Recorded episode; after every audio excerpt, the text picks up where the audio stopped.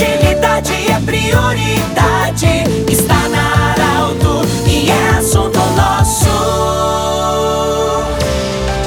Muito boa tarde, ouvintes da Arauto. Nós estamos nesse momento iniciando mais um programa Assunto Nosso. Segunda-feira, mais uma semana. Muito boa tarde para todos vocês em nome da Unimed, Joleriote Cacote e também o Hospital Ana Neri nossos patrocinadores. Bom, eu tenho a honra e a alegria de conversar hoje com o Dr. Fernando Kreutz, ele que é médico, cientista. Eu vou deixar para que ele se apresente, o Dr. Fernando, mas ele vai falar sobre um assunto muito, muito importante. Eu gostaria que vocês prestassem muito atenção sobre o que o Dr. Fernando vai falar conosco. Nós temos hoje maneiras de descobrir se temos imunidade ou não depois de estarmos vacinados contra a Covid ou depois que tivemos a Covid. Dr. Fernando Kreutz, seja bem-vindo ao assunto nosso do Grupo Arauto é, eu gostaria que você se apresentasse, que você é um verdadeiro mestre na medicina. Boa tarde, bem-vindo ao assunto nosso da Arauto. Muito boa tarde, é um, é um privilégio aí estar conversando com vocês. A, a, gente, a gente teve a oportunidade de conversar anteriormente, brevemente, e eu queria, em primeiro lugar, te dar o, te dar o parabéns pelo trabalho que tu vem, que tu vem realizando. É,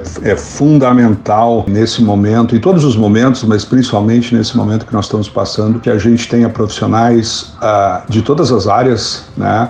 E os profissionais da área de comunicação, mais, mais fundamental ainda, que, que justamente isso, promovam a informação, promovam a, a, a validação das informações e promovam uma informação de qualidade isso é fundamental dentro desse enfrentamento dessa, dessa pandemia. Então eu te parabenizo por toda essa, essa tua história de informação e de responsabilidade na informação. Uh, eu vou me apresentar, eu sou Fernando Tomé Kreutz, eu sou médico, sou formado pela Universidade Federal aqui do Rio Grande do Sul, uh, sou doutor em biotecnologia pela Universidade de Alberta, no Canadá, uh, sou pesquisador do CNPq nível 1, sou uma pessoa que sou professor da Universidade da, da Universidade uh, da PUC aqui do, do Rio Grande do Sul, em Porto Alegre. Hoje estou licenciado porque estou focado justamente em desenvolver soluções que a gente possa usar aí no enfrentamento dessa, dessa pandemia. Tá? Então é um prazer estar conversando contigo. Acho que a gente vai ter a oportunidade de discutir assuntos que são assuntos extremamente relevantes, né, que vão trazer uma ferramenta a mais para gente, a gente lidar com a questão da da pandemia. Doutor, eh, nós temos possibilidade de saber hoje se nós temos imunidade contra a Covid-19 após ter tido a doença comprovadamente, comprovado por exame, enfim, e depois também de termos feito a vacina, isso é possível nós sabermos se, temos, se somos imunes ou não? Sim, hoje, hoje é possível fazer isso, é possível hoje fazer isso com um teste laboratório, um teste que é feito através do sangue, tá? Um, através do, da coleta de uma gota de sangue ou de um sangue coletado na veia. É um exame uh, feito com uma tecnologia que nós ajudamos a desenvolver, tá? E que hoje já está disponível para, para uso clínico, tá? Já está disponível, uh, inclusive, uh, inclusive está disponível Uh, em, em Santa Cruz e na região, em alguns, algum, em alguns laboratórios parceiros nossos. Vamos, vamos explicar uma questão que é uma questão importante, uma questão que, que, é, que é fundamental da gente entender. Hoje, e, e, e grande parte das infecções virais, grande parte das infecções virais, quando a gente pega uma doença, quando a gente pega um vírus, quando a gente se contamina com o vírus e desenvolve a doença, né? E cabe a gente ressaltar que há uma diferença entre eu entrar em contato com, com um patógeno, com um vírus, e eu efetivamente desenvolver a doença. O que, que acontece? A forma para eu me curar dessa doença né? Como é que eu me livro dessa doença? É através do nosso sistema imunológico. Então, um paciente que se contamina com o vírus né, e que desenvolve a doença, ele vai se curar da doença, por quê? Porque o sistema imunológico dele foi eficaz em eliminar aquele patógeno, eliminar aquele vírus do nosso organismo. Então, isso, isso é, uma, é, uma, é uma questão muito importante da gente entender que a infecção, ter a infecção, então ter tido a Covid, a doença, né? O, a Covid é a doença, o SARS-CoV-2 é o vírus que causa a Covid. Então, aqueles pacientes que efetivamente tiveram a doença, efetivamente tiveram a Covid e se curaram da doença, eles desenvolvem sim uma imunidade. E esta imunidade é uma imunidade, em primeiro lugar, ela é uma imunidade duradoura, e isso os nossos dados e a, a, a literatura também está confirmando, é uma, uma imunidade duradoura, e é uma imunidade que previne o, a reinfecção. Então, eventos de reinfecção são algo, algo extremamente raros, extremamente raro. E quando acontecem, estão muito mais associados não ao desenvolvimento da, de uma doença, mas à, detecção da presença do vírus, que são duas coisas diferentes.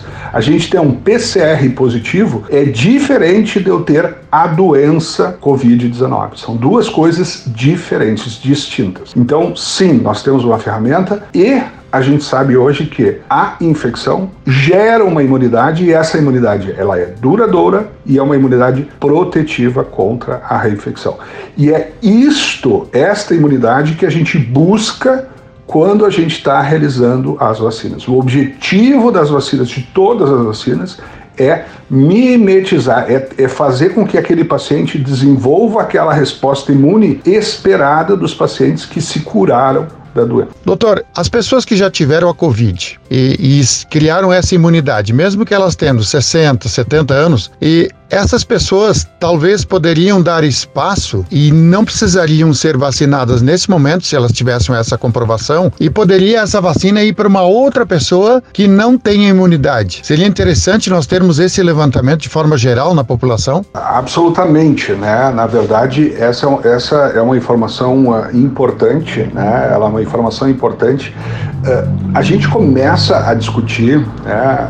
Uh, em primeiro lugar, né? A primeira coisa que a gente tem que entender entender que vacinas é, é, é a, a, a, modalidade médica que mais salva vidas no mundo, toda a nossa história. Né? Vacinas é algo primordial na, no tratamento, no, no, no bem-estar da humanidade. Tá? Então, qualquer pessoa que se diz contra vacinas né, é alguém que está equivocado. Né? Vacinas é algo muito importante e muito estratégico. Nós vivemos uma situação onde nós temos, efetivamente, nós temos uma pandemia que está afetando literalmente bilhões de pessoas, né? E nós, nossa, nossa capacidade, então, de, de imunizar e de vacinas disponíveis para isso, ela é, ela é restritiva. Ela é restritiva em todo mundo. Isso não é uma uma questão brasileira, isso é uma questão no mundo inteiro. E a gente tem situações onde a gente tem vacinas que foram aprovadas e que são importantes, mas são vacinas que têm diferente nível de eficiência. Nós temos vacinas aqui no Brasil que nós utilizamos que têm eficiências completamente diferentes. A gente tem a Coronavac, que tem uma eficiência uh, documentada de, de perto de 50%. Nós temos a vacina da AstraZeneca, que é um, um vetor modificado, que tem uma eficiência ao redor dos dos, dos, 70%. Nós temos a, a, vacina da Pfizer, que utiliza uma nova tecnologia, uma tecnologia de RNA, que apresenta uma, uma eficiência de 95%. E nós vamos ter a entrada aí da, da Johnson Johnson, a vacina da, da Johnson Johnson, que tem ah, também uma, uma eficiência ao redor de 70%. Então nós temos essas vacinas que têm eficiência, eficiências diferentes e nós temos uma, populações que têm riscos, que estão, estão em eminência de riscos de forma diferente. Então se viu claramente que inicialmente a gente tinha um risco de quê? Que eram as pessoas idosas que tinham, tinham maior risco, né? E efetivamente isso está super comprovado. O risco de uma pessoa com mais de 80 anos, por exemplo, de desenvolver a doença de forma grave, de necessitar se hospitalizar e vir, inclusive, a falecer da doença, é um risco muito maior do que, por exemplo, um jovem saudável que quando desenvolve a doença. Então,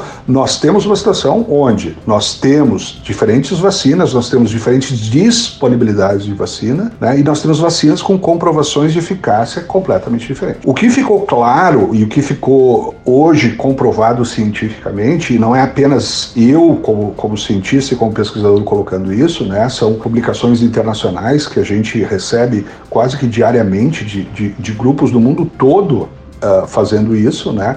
Que demonstraram o quê? Demonstraram que pessoas que desenvolveram a doença, que efetivamente, uh, isso é uma questão importante, efetivamente desenvolveram a doença, essas pessoas estão imunes, desenvolvem imunidade e essa imunidade é protetiva. Ela é protetiva significa o quê? Que essas pessoas, elas se pegarem a doença novamente, se entrarem novamente em contato com o vírus, podem até desenvolver uma, uma doença, mas vai ser uma doença leve, sem com, baixíssimo risco de, de, levar à hospitalização e, e rara, extremamente raro de ter um óbito em relação a isso.